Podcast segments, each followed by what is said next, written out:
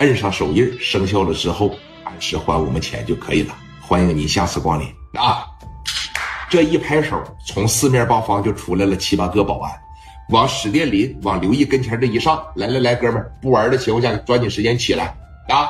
呃，别影响别的客人，别的客人还玩呢。你看咱这赌场这么火爆，是不是？座无虚席，你俩在这站着茅坑不拉屎，你别影响人别的客人玩啊！来，哥们儿，来来站起来，站起来。刘毅和史殿林这哥俩就多多少少沾点赌气囊塞了，哎，在这坐着。借点钱还不借，就你们这买卖肯定长久不了啊！这肯定长久不了。行行行，不玩了，不玩了，不玩了，不玩了。史殿林也在这骂骂咧咧，那，你这什么玩意儿啊？你这是啊？你不说能赢个十万二十万的吗？这怎么往这一坐，咱俩这这一分钱没赢，一人还拉了三万块钱饥荒？你说这是怎么再也不来了啊？再也不来了。哎，俩人这一站起来，后边那两个司机吧，在这夹个包也没办法。你说大哥在这玩就跟着呗。上厕所，说是上厕所，上厕所。哎，这一说上厕所吧，哥几个当时就上厕所。你说往这厕所里边一来，史殿林和刘毅他俩不甘心呢，是不是？说你看外边这个哪儿啊？外边这个呃站着尿的已经没有地方了，里边有蹲坑。哥俩呢把这门一开开，那就开始在这蹲坑里边尿上了。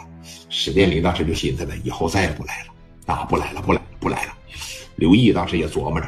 这怎么回事呢？今天这运气怎么这么臭呢？啊，还在埋怨自个儿运气不好，知道不哥？哎，还在埋怨自个儿的运气问题。说刚尿尿尿到一半的时候，大门口这边就进来了几个人，一边走一边小声的说：“啊，说你看刚才在那个四号桌玩的那俩冤种，后边还领俩司机，很明显。”那个女孩跟那老头不给做扣了吗？就这么明显的老千，他都看不出来，还跟人家在这玩骰子呢。那骰子他妈赶上人儿子听话了，想要几就来几。他俩冤种还在那学人家，人家把那骰盅吧，说放到耳朵这儿，他也放到耳朵这儿。人放到耳朵那是听动静的，他放到那儿他能听出个屁来呀？这不叫学费交个啥呀？得了，十万块钱输了了啊！我估摸着以后这俩傻逼吧，以后肯定也不来了啊！走走走走走，回去接着玩，接着玩。这哥俩都听着了，外边人俩司机也听着了。史殿林从这厕所里边一出来，刘毅从旁边那坑里边一出来，你瞅瞅我，我瞅瞅你，俩人开始在这大眼瞪小眼了。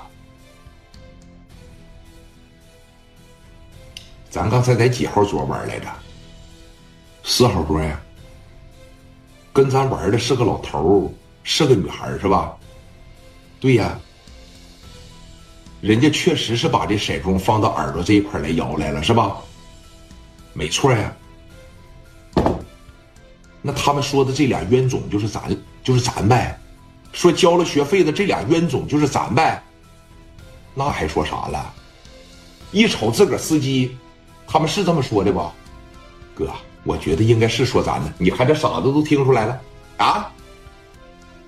碰着老千了，你不说玩这个东西全凭运气吗？对呀，我这原来上局我就是凭运气，我也不少赢钱呢。咋整？刘毅在这琢磨着啊，他就是出老千了，咱俩也看不出来，当场没有给他叫开。事后咱俩要再过去的情况下，什么把柄也。是吧？什么把柄也抓不出来的情况下，那不完了吗？